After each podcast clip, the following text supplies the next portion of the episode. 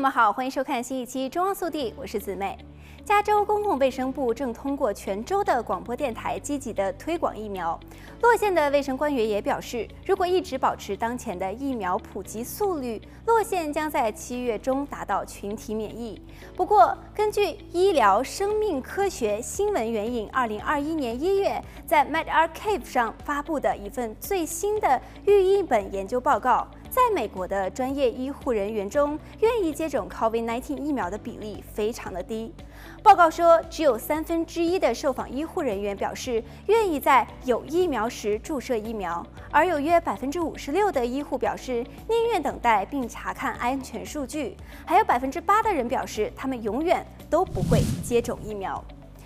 在宁愿等待组中，百分之十表示愿意等待三个月到六个月，而百分之二十的人表示愿意至少等一年。从地域来看，疫苗接种意愿最低的是美西地区的医护人员，愿意接种疫苗的比例仅有百分之三十三。美国南部地区的医护有约一半愿意接种疫苗，来自农村地区的医护只有百分之二十六准备接种疫苗。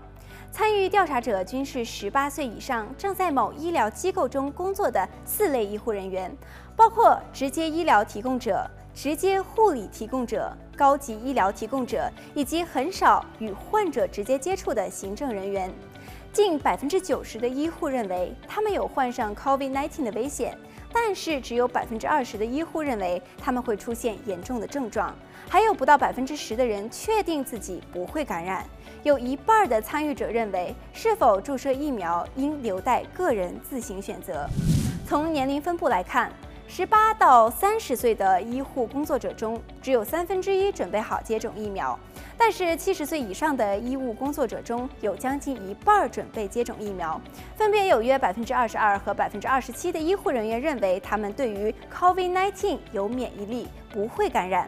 从性别来看，约百分之三十一的女性医护人员以及约一半的男性医护人员同意接种疫苗。从族裔来看，仅有不到百分之二十的非裔医护人员选择接种疫苗，而美洲原住民和夏威夷或太平洋岛民中，更分别有高达百分之八十与百分之百的人不愿意接受没有更多数据审查的疫苗，而亚裔医务工作者中有百分之四十四已经准备好接种疫苗，有百分之三十的西裔或拉丁裔医护接种了疫苗。